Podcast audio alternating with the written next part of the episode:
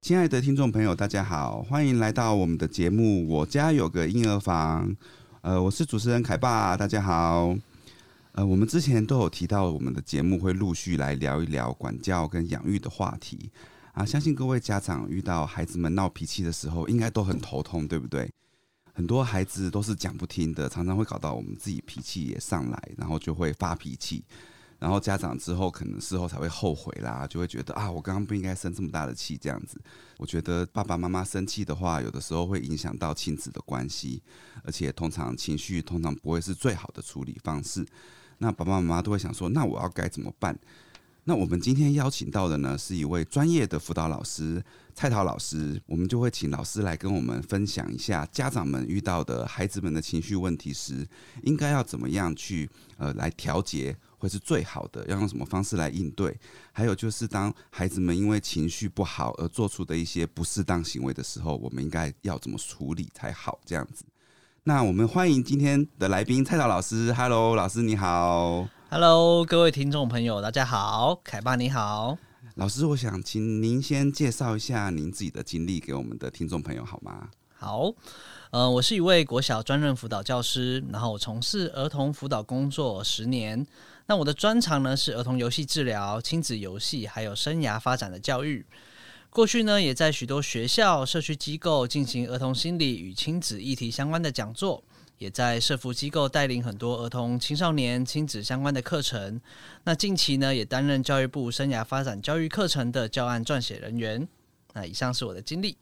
哇，听到老师的经验真的很丰富诶。我想要请问老师，就是因为你在那个教学现场有这么丰富的经验，请问你们在辅导孩子们的时候，那当他们因为常常会遇到他们情绪问题嘛，对不对？那当他们遇到情绪的时候，我们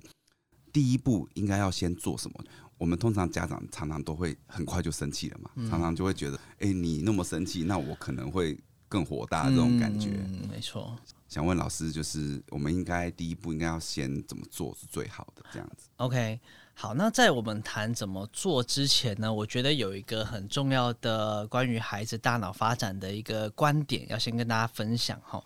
我们去想象一下，我们的大脑呢分成三层，就像房子一样有三层楼。好，那最下层的部分呢叫做下层区，主要是脑干。跟自律神经系统组成的，哦，这个下层区负责的就是生存跟安全的功能。好、下层脑的需求就是我现在是安全的吗？好，第二个中层区呢，它是由杏仁核跟边缘系统组成。好，这个中层区它负责的就是情绪的功能，还有关系连接的功能。好，所以中层区的需求就是，诶，我现在是被接纳的吗？我现在是被在意的吗？好，再来呢，第三层上层区，好、上层区是大脑皮质、前额叶皮质组成。好、这个上层区呢，它负责的功能就是我们以前在讲的所谓的理性思考的功能。所谓的思考啊、语言啊、判断啊、做决定啊、控制自己啊，哦，这些都是上层区所负责的功能。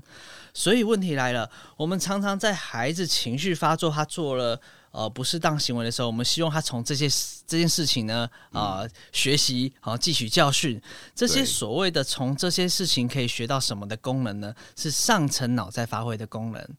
哦那问题来了，我们以往都会觉得我们的大脑是由上往下运作，就是我们的理性思考可以决定我们现在要做什么、不做什么，要控制自己。对好，以往我们都会这样认为嘛。对对对，那其实大部分呢，的确，大人的行为我们确实是以理性思考为主导，嗯大部分。可是呢，回到儿童青少年身上呢，诶，他的路径是反过来的，因为儿童青少年的大脑呢是从下层。往上发展，所以他们的运作呢，也是从下层往上去运作。也就是说，如果下层脑的需求没有顾及到的话，他的上层的理性思考是运作不起来的。也就是说跟我们大人刚好是相反的，没错，，没错，没错。所以回到这个观点呢，我们就回到一开始我们谈孩子情绪嗯，不好的时候，孩子情绪生气，他情绪失控的时候，我们该怎么做呢？就是回到这三层的概念，我们要从下层的需求先处理，也 OK 就是我现在是安全的吗？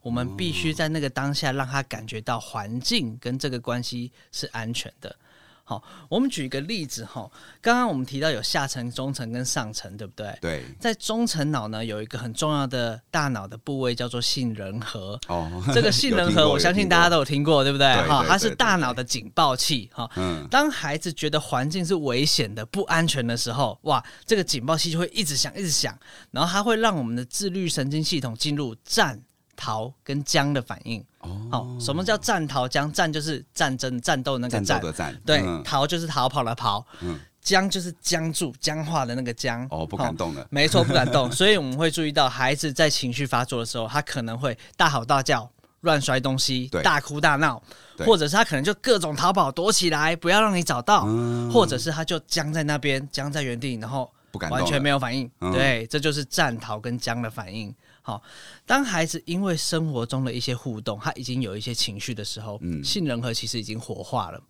可是这个时候，我们靠近孩子的那个过程中，又让孩子觉得现在是危险的、是敌意的、是不安全的时候，哇，这个警报器就会。响得更大声，嗯他的杏仁核就会过度活化。这个时候，那个战逃僵的反应就会一直出现，所以我们就会觉得孩子的情绪怎么停不下来？对其实是因为这样子的。所以其实我们那个时候，其实如果做更多情绪化的反应的话，嗯会反而会激发他更大的没反错，应，没这样子。错。所以回到这个观点呢，我们要先让孩子觉得这个环境是安全的，好、嗯不代表我们认同他的行为，但是我们要先让孩子觉得这个环境是安全的。接着下层脑的需求就被满足了，接着我们要在一个比较稳定的关系里面去跟他调节情绪，这嗯是中层脑，最后才可以回到上层脑理性思考的地方，告诉他啊这件事情呢，下次要怎么做，下次要怎么办，然后要怎么啊解决这个问题。最后才去处理这一块啊，没错，还是有一个层次的概念。了解了解。嗯嗯嗯哦，这真的是，嗯，我觉得这个是要好好思考的一个问题，嗯因为尤其是父母亲看到孩子情绪爆发的时候，搞不好有些人自己也会爆发的嘛。嗯所以我觉得要先深深的想一下，就是哎、诶孩子们跟我们想象的逻辑就是不同，嗯他不没会错像我们一样会用逻辑或者是理性对，去控制我们的行为，是的，是的，他们反而是反过来。对，他如果觉得这个地方，哎、真的不是很安全，例如可能像是在学校教学现场、嗯会有其他同学在嘛，没错，没然后错，老师可能严格的时候，他也会觉得，嗯，那个情绪无法稳定下来，是对不对？是这个地是方他觉得不够安全，对对，所以对没有办法有更好的反应。没然后错嗯我们又要他做什么什么事的时候，可是反而通常是反效果嘛。对对对，对，所以觉得这一块真的是让诶、家长们可以去想一下这样子。那我想就是呃这一块我们听起来就是觉得很有道理。嗯嗯，那像是老师像是处理过的一些情绪案件啊，那哪一种状况是您觉得最常遇到的 OK 就是最容你常常碰到，然后分享一下给我们这样子。 OK OK，其实凯爸，你刚刚提到就是学校的现场哈，的确现在学校现场最常见，我们说如果最常见遇到的话，就是情绪失调的孩子。嗯 OK，那我常常会用情绪失调，不是用失控。 ，OK，然后哦这两个词不一样，是因为调有一个调节的概念，那控就好像刚刚我们说到，好像要用理性思考去控制去自己控的制情他绪，的，对，那个其实对孩子来说是难的。OK，好，那所谓情绪失调是什么呢？就是有些孩子在学校可能是对团体规则规范啊，他不适应啊，哦然后这时候老师要他做什么，他不想做啊，嗯哦，或者是有些时候他可能啊写个字写不好，他很挫折，但是他那个挫折让他很生气，嗯哦，或者是跟同学互动的时候，可能别人看他一眼，他觉得别人是在瞪他，或有一是点很敌意的敌意的这种感感觉，嗯对嗯嗯。那这个时候呢，他很容易就会有一些情绪，说生气了嘛，对觉不对好，，可是生气的时候，这个来，这时候来了。生气的时候，他有些孩子可能会大吼大叫，嗯可能会哭。那通常以老师，我们面对到这种情况，我们会怎么做？如果他大吼大叫，他在哭，他势必会影响到其他的其他的人嘛，呃小朋友对不对？哎，没对错，所以这个时候我们会就会希望暂时他离开这个地方。对，好，这个把他从教室内移动到教室外的这个过程中，大部分的时候不会太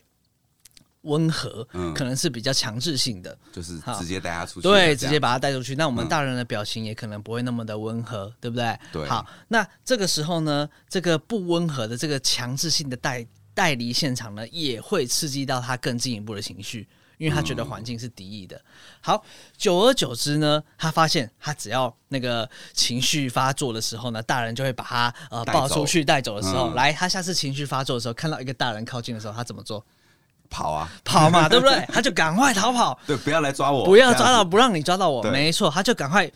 孩子都都很聪明啦，嗯好、这这个时候也不是聪明，因为他的战与逃的反应已经被刺激起来了而。且它已经是一个自动化反应了，没错因为它它是一知道个你自要动来就是要把它带走嘛，对可是所以它它这可时能候不想离开这样子，没错，他看到你站起来，他就赶快往教室外面跑，找到校园的某一个角落躲起来。躲起来好，，对对对，然后这个时候一个老师不够，就会有第二个老师、第三个老师，好像在围动员捕什么，了动员对对了 对，全体动员的感觉。好，他看到一站，只要看到一个老师，他就往另外一个路跑；看到另外一个老对师，就往另外一个路跑。那其实这整个过程呢，对孩子来说是非常辛苦的没，其错实对大人来说也是。他待在教室呢，他大哭大闹摔东西，我们担心他会影响到别人。对可是他躲在校园某一个角落，我们又很担心他的人身安全。它的安全，没错，所以以其实这对大人和孩子来说都是困难，都是不容易的。而且也不是最好的方式啦，没啊对不错，对？没错。那就像凯巴你刚刚提到的，当他情绪已经有点不稳的时候，后续大人的反应呢，让他的这个自动化的战与逃的反应呢、被刺激起来，嗯 OK，所以最后我们都没有办法去陪孩子好好的调节情绪，因为嗯都一直在那个战与逃的反应。没错没错，所以要怎么做呢？就回到刚刚那个三个层次的概念。第一层的下层脑的安全感要先被回应，先被满足。嗯，也就是说，我们在面对到孩子情绪已经在发作的时候，我们要让他觉得，我们不是要来抓你，不是要来围捕你，不是要来把你骂到臭头。对，哦，我们先让这个环境呢是觉得安全的，嗯，孩子才可以从这个战与逃的反应呢，回到比较安稳的状态。好，重点来了。对我们大其实大部分的家长和老师都知道，我们要让孩子觉得安全感，对不对？对对对，可是这个安全感到底要怎么营造怎出么来做呢？出来？没这样错子哈、这个安全感不是我们跟孩子说啊，现在没事，现在没事，孩子就真的没事了。嗯为什么我们说孩叫孩子说现在没事，他不会就没事呢？因为孩子的情绪跟安全感是透过画面来学习，不是哦透过语言跟文字来学习。并不是我们跟他讲安全，没错，他他就觉就得安全了，他不会真的就相信现在是安因为全的，他要看到，没，错，他要感觉跟看到这个画面是安全的。好，什么是画面呢？第一个，我们的表情、我们的手势、哦大我们的人身体的的姿势，整个身体语言，对，样还有我们的音调。好，所以呢，我们可以去想想看，诶，在孩子情绪发作的时候，我们是不是会皱着眉头、板着脸孔？哦，是不是我们会手指着孩子？没错还是手叉腰？哦都有或都有可能都有可能，对不对？或是对我们是站站起来高高在上的，因为有时候孩子是蹲着在发脾气，高对的往下看他，由上这往样下，子对，或者是我们是可以蹲下来跟孩子一样的高度，嗯哦，我们的声音是大声急促的，还是缓慢跟温和的？好，那通常以我自己的经验，如果我听到一个孩子他的声音、他的情绪已经是失控的状态的时候，好、我要去陪伴这个孩子情绪调节的时候、哦我都会先揉揉我的脸颊，好、让我的脸哦部表情先不要那么和的缓一和下哎、不要那么的嗯僵，嘿、对，和和缓一下。接着呢，我会留意我的手，嗯那大部分我的手会放在后面，因为不论是我们手指着对方，哦，你现在去哪里，或者是手叉腰，其插实着腰都不好，对对孩子来说都是一个比较没那么友善的讯息。有一点权威的那没种错感，觉，没这样错，子，嗯对。那如果可以的话，如果那个环境许可，我会蹲下来，嗯或是弯腰，让孩子跟我的那个高度尽量不要落差太大。嗯那最后一个就是我们的声音，好，那声音呢，就是尽量可以缓慢，然后缓和一点，缓这样和子的，然后我们可以用比较慢的频率跟孩子说：“好，没事了，现在没事了。”嗯好，用慢的频率，这样子形成的画面就会有一个安全的感觉，孩子就比较可以从那个战与逃的自动化的反应回到比较安稳的状态。哦，把它拉回来的一种感觉，这哎没样错，那这个时候回到刚刚三个层次的大脑的概念，它的下层脑，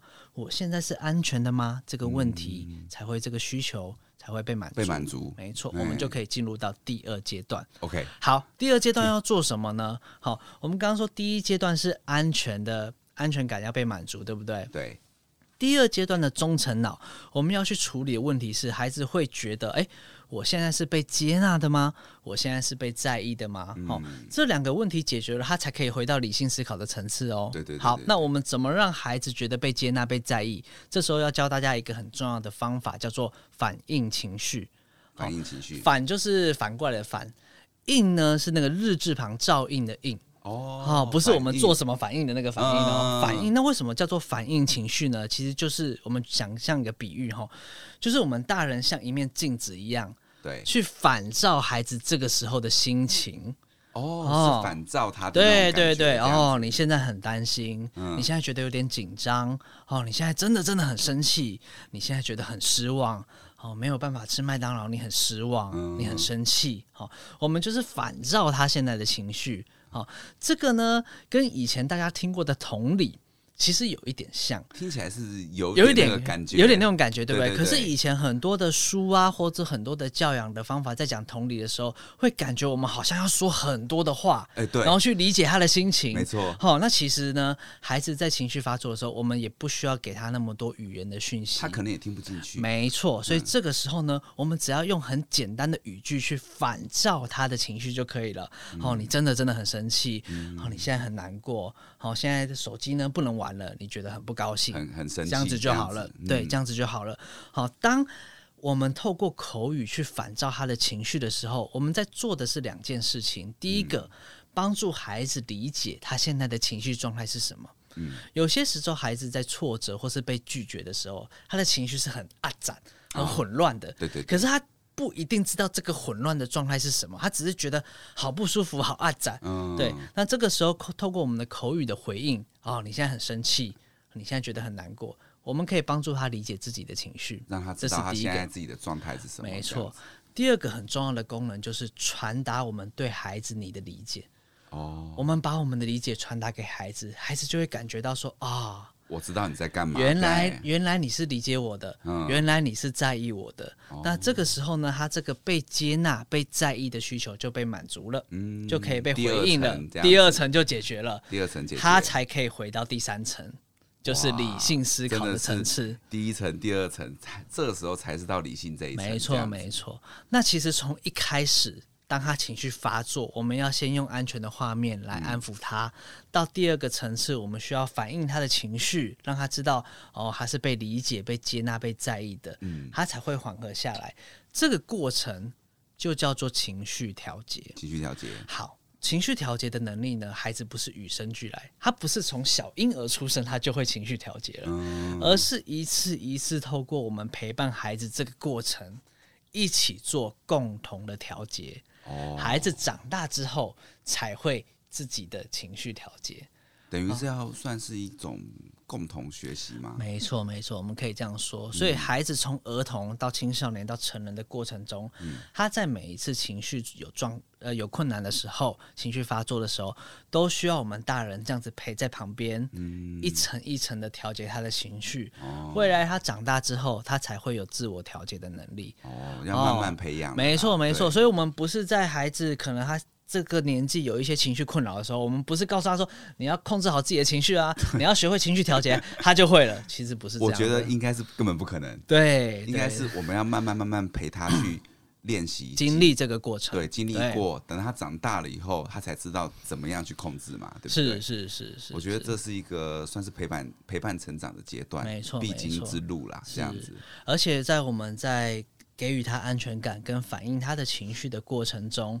他慢慢的开始可以掌握自己的情绪，对自己情绪有更多的认识。嗯，经过这个情绪调节过程之后，诶，就像刚刚说的，他长大之后自然。慢慢的就会发展出自我调节的能力。哦，这样嗯可是如果回到回过头来哦，嗯在他成长的过程，很少有大人陪着他去做这个共同调节的过程的时候，啊，那他等到他变成成人的时候，他仍然会因为一点点的小事而情绪失控。他很容易就是情绪失控，没应该是错说他从小到大没有人去帮他调节过这个东西的话，是，他基本上很就算他长大了，没错。也不会，他也不会调节。没错，所以我们可能在很多社会的新闻事件里面，我们会看到，哎、嗯明明是大人了，可是为什么，哎，出了一点车祸，他可能就会非常生气到不气行，可能要对嗯动手动脚。对，这其实跟情绪调节能力是有关系的。哇，这个真的影响深远，没错，没尤错其，是最近，嗯，应该是说一直都有啦，嗯有一些青少年的那是啊些校园事件，是是，我认是为这可能都跟这个很有关系。没错，对没不错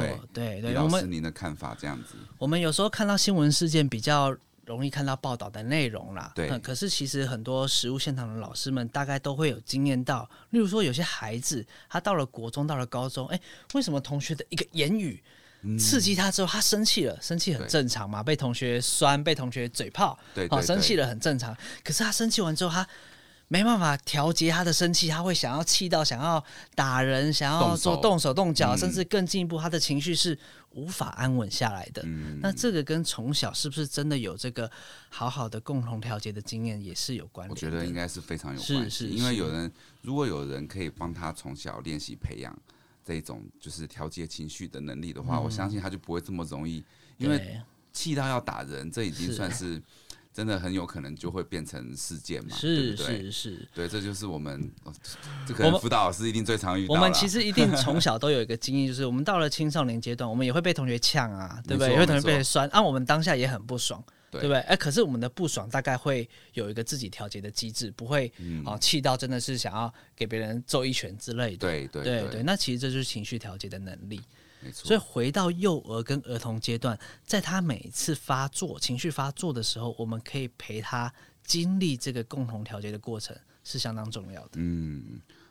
对，蔡老师讲的很对哈。那我们就是像是这一类，像是孩子的这些不适当的行为啊，嗯像是例如可能会出手、动手这一块，一定是某种情绪表达的方式嗯嘛。那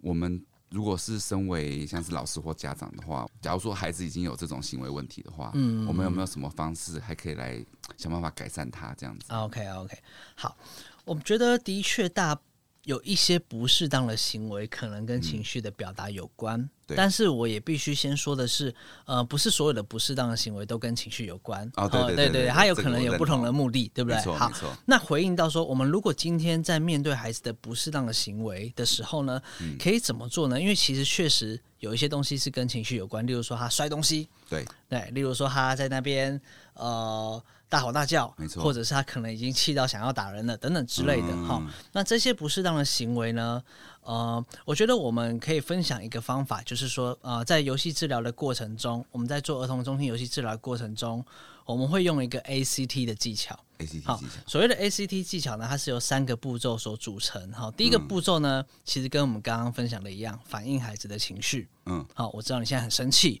我知道你不能吃麦当劳，你很失望。对， OK，好，反映孩子的情绪。第二个步骤叫做表达限制。表好，达说明限限制就是，但是今天呢，就是不能吃麦当劳。哦哦，就下说一明个这个要规则说对明规则这样子，第三个步骤，指出其他的选择，指出替代的选择。替代选择，替代选择。OK，好，三个步骤其实都相当的重要哈。第一个步骤呢，为什么我们要先反映孩子的情绪？好、嗯因为呢，当如果我们没有先去反映他孩子孩子的情绪的时候，他的这个中层脑这个被理解、被接纳的需求就没有被满足。没错，所以他可能还是会继续在那边欢，我知道或继续在那边情绪爆炸。对，家长最常做的就是直接走到最后一步，就是叫他你现在不能吃现在麦当劳不能做什么你只能怎样？对对不对对 对，那基本上其实的确啦，华人的父母啊，因为我们习惯哦说出。说说出限制，我们有一些对权威感，我们习惯说出规则，对表达限制。好，我们很习惯直接从第二步骤开始，对对对，那也没关系。好、嗯如果呢，我们习惯的是先表达限制之后，你可以回到第一个步骤，再反映他的情绪。还是要嗯反映他的情绪。今天不能吃麦当劳，好，我知道你很失望，也可以。啊，嗯就是紧接在后的。，对对，只、你只要记得补充说这一句就可以了。但是好还是要做到这一点对对对必须要满足这样没。错，没错，因为当他觉得在他被理解的状态的时候，嗯他会比较愿意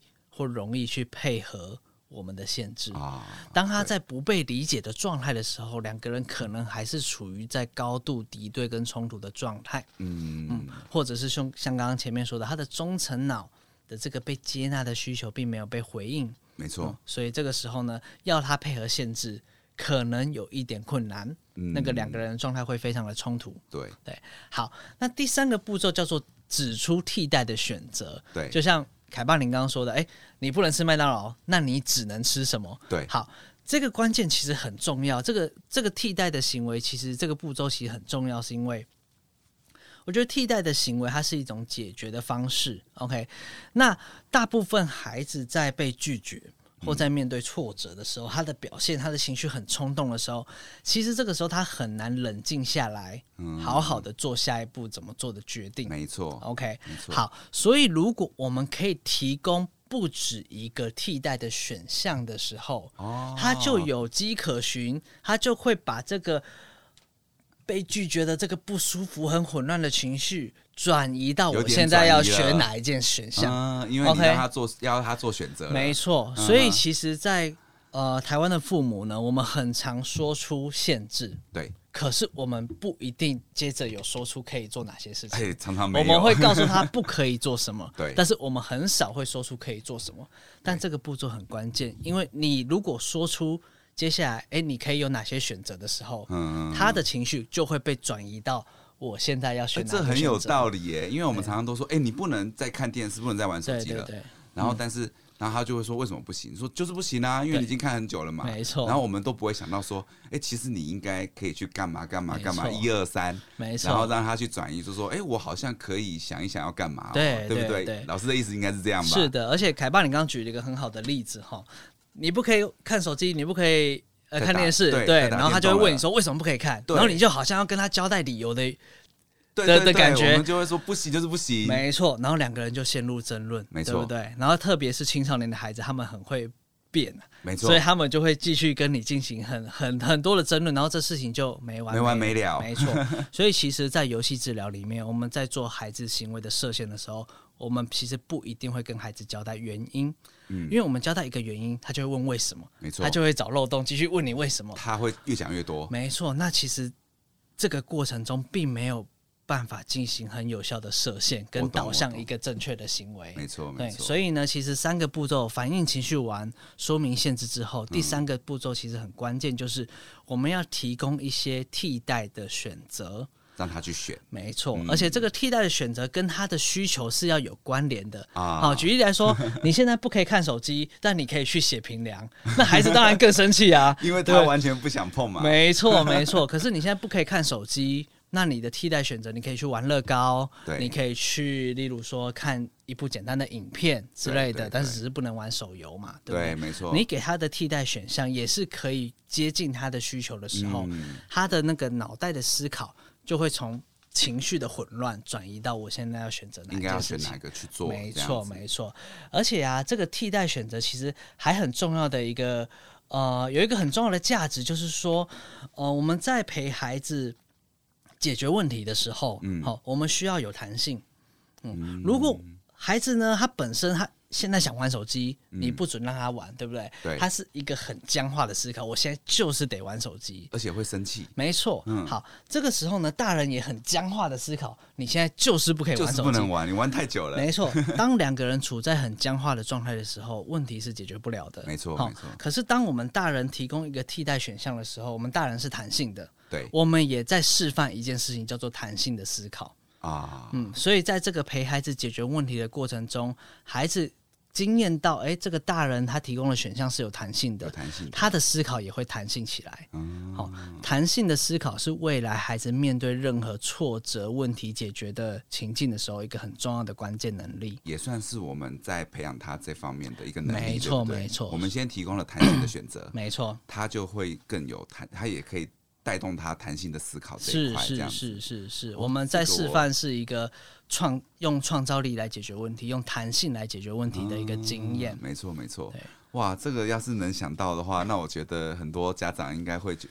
会会是更好的一个方式啦。嗯，因为以前我们真的就是想到镜子就是镜子，对，然后他们又要来变，然后我们又要再、再再想要嗯要说电服影他，对对要对说服对他一个无限循环下去，是然后最后两个人都很不高兴，对，然然后后最后最后结局就是我们用大人的权威说，反正就是不对行，强制他。我说不行，你还敢说第二句话？对啊对对可对是那气氛就真的很不好是了，啊而且每次是啊嗯都这样子的话，也不是一个根本他们也学不到东西嘛，是的他只觉得你一直在限制他，是的一直在管他这是样子的，所以我们限制完之后要提供替代的选择。嗯那我都会建议，如果可以的话，你的替代的选择至少想两个以上。两个以上会更对好。对，那他就可以把这个选择的决定权还给孩子，嗯，孩子就可以他的思考就可以聚焦在我现在要选，不能。做这件事情，那我这三个我要选什么？对，他的情绪会被转移。嗯第二个，他会学习弹性的创造的解决问题方嗯式。，这一点很重要没，错这一点很重要。好，谢谢老师。那老师刚刚也有提到，就是不止一次讲到那个游戏治疗是嘛。那我想问一下，这种方式是不是都适合哪些年龄层的孩子啊？是不是如果他是比较中高年级的孩子的话，他一嗯样也可以用这种方式吗？可不可以分享一下这个游戏治疗这一块？ OK OK，好，那我就先简单说明一下游戏治疗的概念哈。嗯好其实游戏治疗是一个心理治疗的工作的方式，也就是说，当我们在做心理智商、心理治疗的时候，哎、我们发现有一些幼儿跟儿童，他的口语表达，嗯或是他对自己的觉察、认识的那个认知思考的能力，还没有成长到那么的成熟。对，哦，你要他用口语去谈情绪，谈今天跟别人的冲突，应该对是他来没办说，法哎，有一点难，对不对对对所以对呢，对这个时候呢，呃，游戏治疗就是我们透过游戏的媒材，嗯去帮助他可以在这个玩游戏的过程中投射出自己的情感，反映出自己的内在的情感，他的想嗯法，甚至在那个玩的互动的过程中，他会反映他内在的状态内，心或是状态嗯内心的状态，或是反映出跟别人互动的那个经验。 哦，游戏是一个媒材，帮他把他的内在呢带出来嗯呈带出来，或是呈现出来。呈现出 OK，来、好，那这个过程中呢，呃，当然呢，你说提到说，哎、中高年级的孩子，当他如果口语表达的能力稍微好一些的时候，嗯他也需要用游戏治疗吗？其实是不一定的。哦好、游戏治疗不是说，哎、就是得用 游戏来做心理治疗啊、对而是游戏治疗其实很重要的概念就是，我们看，呃，我们去。评估孩子现在的发展的程度，对然后去找到一个适合他的方法。哦嗯这是游戏治疗很重要的第一个概念。好、要用游戏，不论不用游戏，取决于孩子现在的状态，是否什么样的方适合这法样子是需要他的。哦，有些中高年级的孩子，他可能。呃，就是侃侃而谈，对或者他有好多话想讲，嗯那自然就不需要游戏，我们就用口语的智因为商就他可其以实了。口语表达可能已经有办法做得很好了，这样对子对对，那或者是说，有些青少年的孩子，他可能口语表达他不是那么愿意，哦可是游戏他 OK，那我们是不是诶还是反可以而用反游戏过来？ 对啊，我们还是可以用游戏，甚至有些对嗯孩子喜欢用画画的方式，我们就用绘画的方式；有些孩子喜欢用桌游，我们就用桌游。好、哦，其实很多元呢，没错，那重点就是看孩子现在发展的状态，嗯，然后决定一个找到一个适合他的方法。哦所以这其实会可以应用在我们所有跟孩子的互动过程中。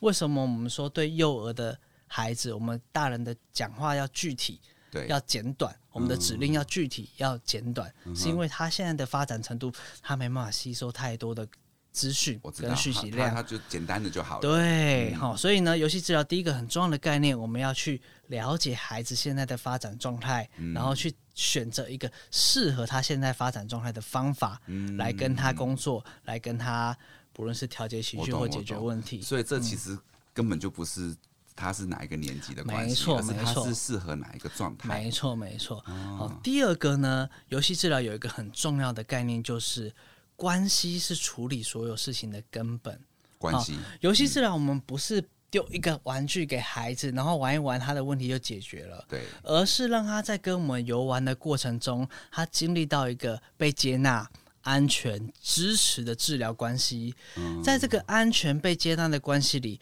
孩子自我的成长的能力跟他的潜能就会发展出来。哦发展出来了，没错，就像嗯其实跟刚刚三层大脑的概念是一样的。嗯，所以游戏治疗讲的就是我们跟孩子的关系是孩子学习跟成长的根本。根本没错，对，在这个被安、被理解、被接纳的关系里面，他的潜能就有机会发展出来。嗯，这个不论是对幼儿、对低年级、对高年级，甚至对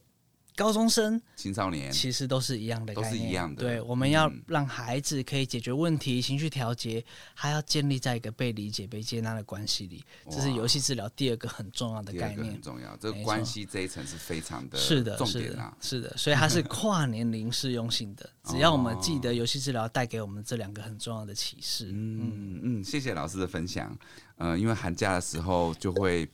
孩子们会比较常在家，而且也比较不会呃写作业，通常都是在玩啦。那我在想说，嗯、可能会有些家长会觉得，嗯，这段期间会比较有亲子的那个共处的问题，因为他可能电动打太多啦，或者嗯 OK 是游戏手机玩太多好好，好然后你叫他不玩，他就生气。嗯那这边想请问老师有没有什么嗯建议，就是嗯我们家长的时候可以在假期的时候，嗯怎么样去跟孩子相处这样子？ OK OK，好，首先我会先，我会我会有一个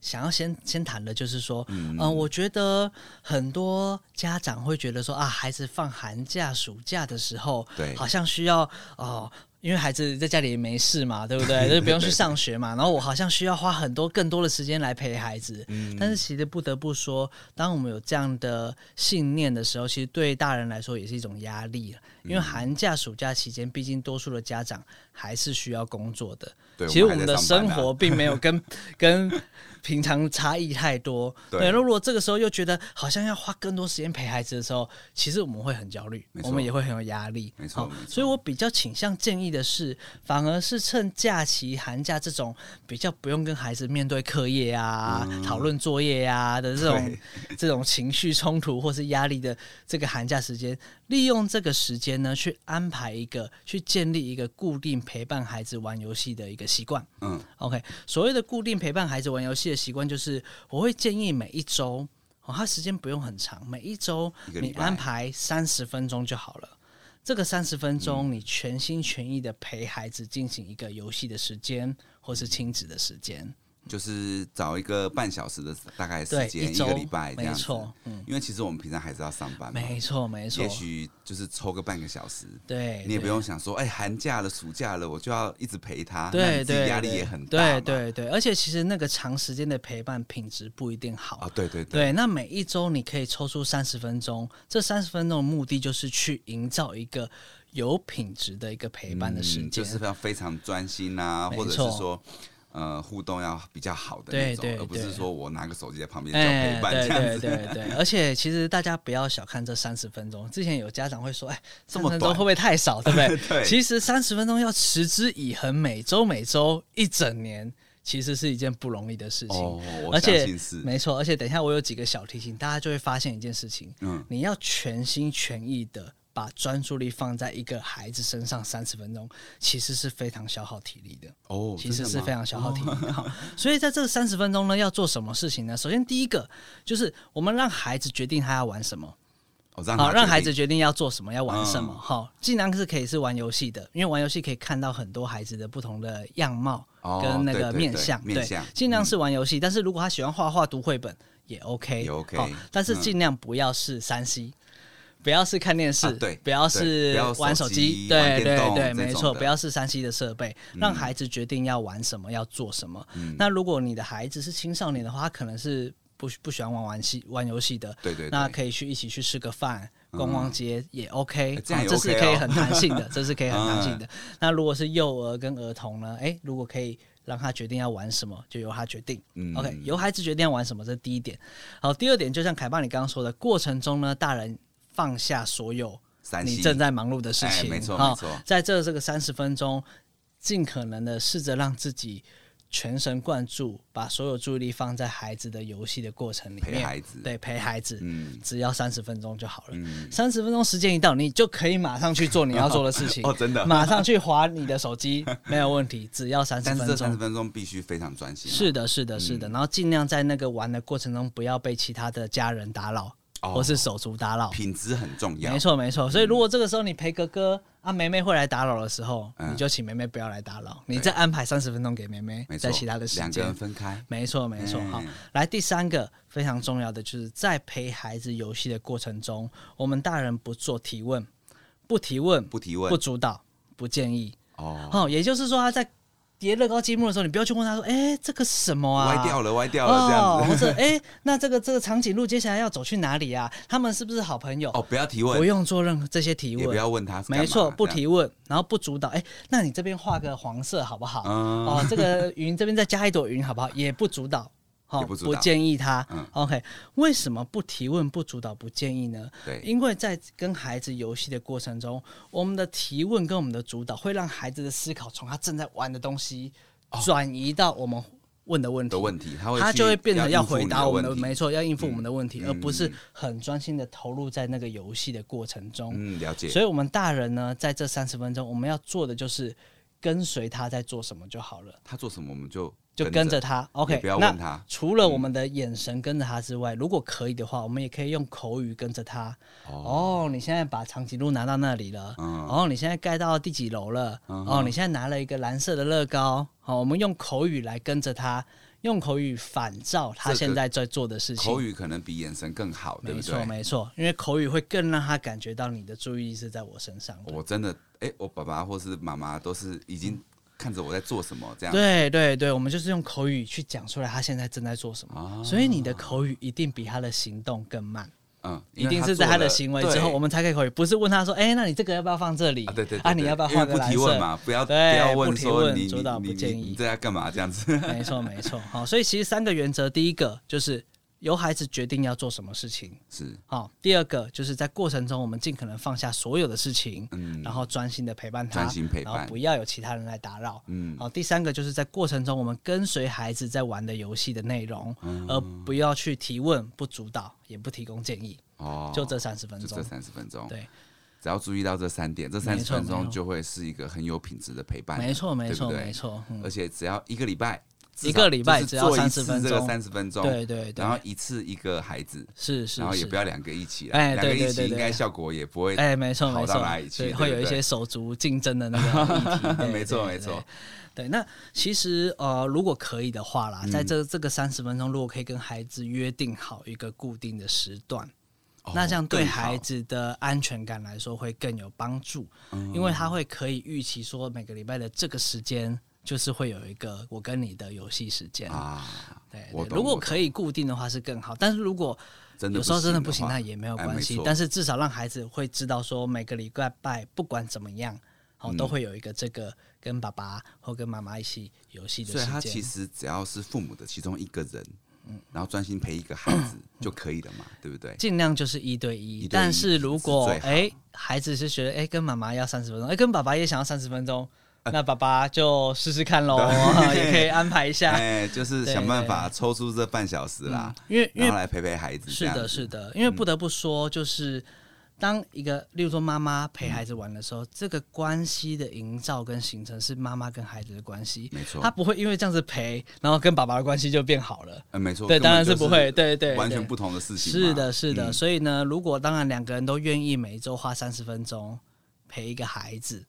对不同的时段，一是一个三十分钟是妈哦我妈觉跟得这孩样子就有一小时嘞。对，嗯那孩这子样其就实你看，对，每周就有一小时跟家人的一个很有品质的陪伴。对对对其实这样就很足够高了。品质陪伴，没错，那、这其样嗯他时间你就去忙你的事情，没有关系。其他时间处理功课、叫他订正、写评量 也没关系，也没关系对，就回对到正常这样对子。对对对，哦，那各位爸爸妈妈听清楚了吗？这个真的是我觉得是非常有用的建议，因为如果说再忙的话，你都要放下手中的事情，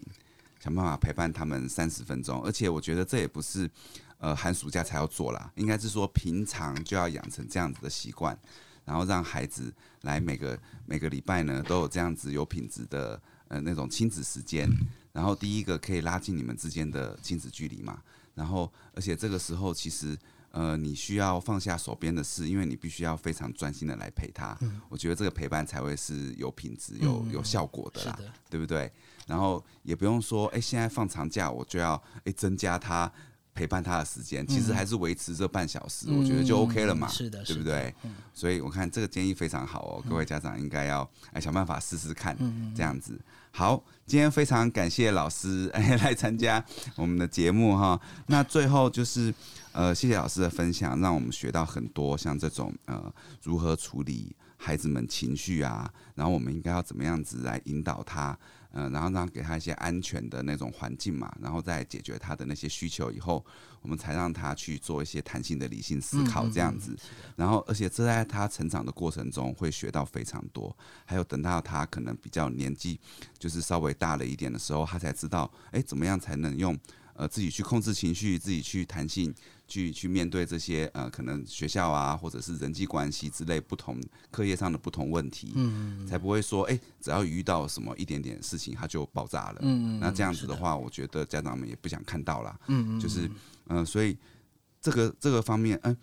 这个方面的话，不但可以帮助他们控制呃情绪，我嗯相信对他们的那个呃在成长的过程中，应该是会有非常正面的那种影响啦。是是，对不对？而且嗯一定也会觉得，就是不管他们在交朋友还是在学习的方面，都会有一些帮助。嗯嗯嗯，哎、没都错是这样都可以，嗯，好好的来。呃，这一集如果听不够，还可以听两遍了。啊没问题，没问对题。对对，好，谢谢。那这类的这个这种，像今天呃，我们请到蔡老师聊到这一块，那我们节目之后呢，也会呃陆续请一些就是呃可能育儿作家专家们来聊一些就是不同的呃育儿方面遇到的问题啦，不管是亲子陪伴，还是说像是呃可能有一些孩子有一些过动啊。或者是注意力不足的这类的话题，那我们之后的节目都会陆续有呃请专家来聊。那各位家长如果对这种就是孩子们教养有兴趣的话，可以订阅我的频道哦。那如果说呃您对这一集有什么问题啊，或者是说对我们这些访谈之后想还有什么想了解的地方，都可以到我的粉砖来留言哦。那我的粉砖的那个链接我会放在节目资讯栏，然后呃，然后如果您搜寻的话，在 FB 搜寻就是呃我家有个婴儿房或是凯爸都可以找到我。那希望各位家长们就是呃持续关注我们的频道。那呃，今天最后非常谢谢泰雅老师，哎、谢谢谢谢谢谢。那我们今天的节目就到这边，那谢谢大家的聆听，希望大家都能过一个有品质的呃寒暑假，跟孩子们一起，好不好？ 好，谢谢老师，谢谢嗯大谢谢家，凯拜爸拜。拜拜。最后补充一下，就是呃，如果您对今天蔡桃老师所说的那些方式，呃，还想要再看一下要怎么使用的话，那可以去蔡桃老师的游聊室，呃，是游戏的游，聊天的聊，